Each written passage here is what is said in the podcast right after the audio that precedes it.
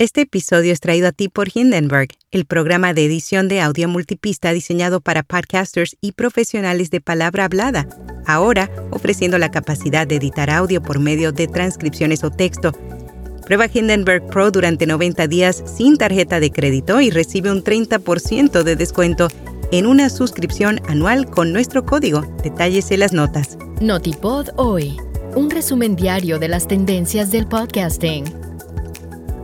Megaphone está probando herramientas de streaming para Spotify.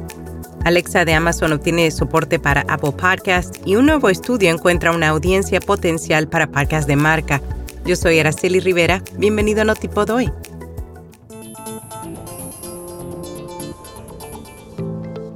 La plataforma de podcasting Megaphone publicó recientemente una página llena de preguntas y respuestas sobre sus nuevas cuatro funciones. La primera es que los usuarios podrán subir episodios de videocast a Spotify. También será posible distribuir y monetizar dicho contenido directamente desde la plataforma. La segunda son las métricas de rendimiento del contenido y los anuncios de la plataforma. Estos solo estarán disponibles en la interfaz de usuario de Megaphone y mostrarán datos exclusivos de Spotify. Entre las métricas que estarán disponibles se encuentran el número total de transmisiones, el tiempo total y el promedio de consumo de contenido, la retención de audiencia y más.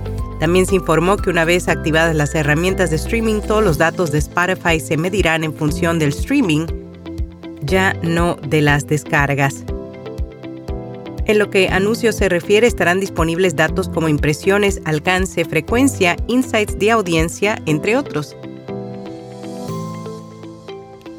Alexa de Amazon obtiene soporte para Apple Podcasts. Según información compartida en Apple Support, Amazon y Apple están implementando soporte para Apple Podcasts con Alexa en dispositivos Amazon Echo y Amazon Fire TV en más de 40 países. Esta integración permite pedirle a Alexa que reproduzca podcasts desde la aplicación Apple Podcaster.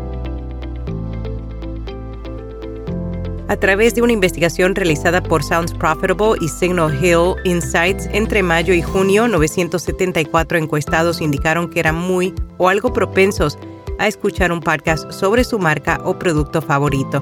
Asimismo, la mitad de los encuestados dijeron que es más probable que escuchen un programa si saben que es producido por la propia marca. RSS te invita a explorar el mundo del podcasting en México y América Latina en PodCon MX 2023, conferencias, expertos y networking. Únete en podcon.mx.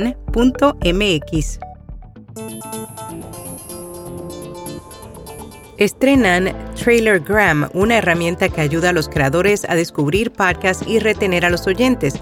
Amaze Media Labs anunció el lanzamiento de su nueva herramienta que utiliza la segmentación avanzada por inteligencia artificial para promover podcasts a través de anuncios en sitios web con publicaciones relevantes que tienen sentido con el contenido. Las aplicaciones de audiolibros varían en características y amplitud de sus bibliotecas. La web Popular Science compartió las mejores opciones que actualmente están en el mercado, entre ellas Audible, la mejor para iPhone Apple Books y la mejor para no ficción Blinkist. En podcast recomendado El Sótano, un programa dirigido por Santiago y Víctor, dos grandes aficionados al cine y la música. En cada capítulo abordan temas que van desde el arte y la cultura hasta la escena underground mexicana y latinoamericana. Y hasta aquí, no tipo doy.